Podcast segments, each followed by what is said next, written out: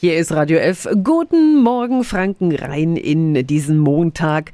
Floristen hatten vor dem heutigen Tag, dem 8.8., sicher wieder Hochkonjunktur, denn heute wird viel geheiratet. Auch unsere Kollegin Anja hat ja neulich das getan.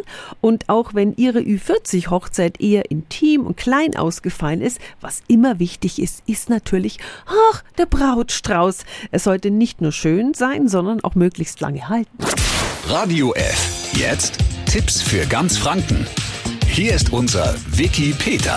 Damit der Strauß der Sträuße nicht irgendwann wie ein Batzen Stroh aussieht, spreche ich mit der Floristin Uschi Winkler aus Schwabach. Guten Morgen. Guten Morgen. Wie hält der Brautstrauß möglichst lange? Den Strauß trocknen, also den Strauß, wenn er noch einigermaßen schön ist, muss man dazu sagen, ihn aufzuhängen, also mit den Blüten nach unten in einen Raum, der relativ kühl und trocken ist so ungefähr für zwei Monate sollte man das machen. Dann ist er eigentlich getrocknet und dann versuchen ihn mit Haarspray, Haarlack zu fixieren, also dass die Blüten dann eben diese Lackschicht bekommen und dann eben halten. Ich habe mal gehört von Rosen, die schon konserviert werden und dann ewig halten? Ja, die gibt's auch. Also das sind diese stabilisierten Rosen.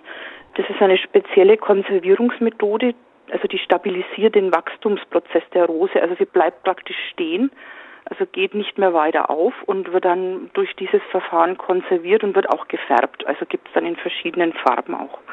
Wird dann verarbeitet mit Trockenblumen, und das ist eigentlich eine schöne Erinnerung dann. Vielen Dank an die Blumenexpertin Uschi Winkler. Die Infos finden Sie auch online auf radiof.de. Und welche aktuellen Trends es in Sachen Brautsträuße gibt, das hören Sie am Nachmittag um 15.20 Uhr bei Claudia Feuerstein. Tipps für ganz Franken von unserem Wiki Peter.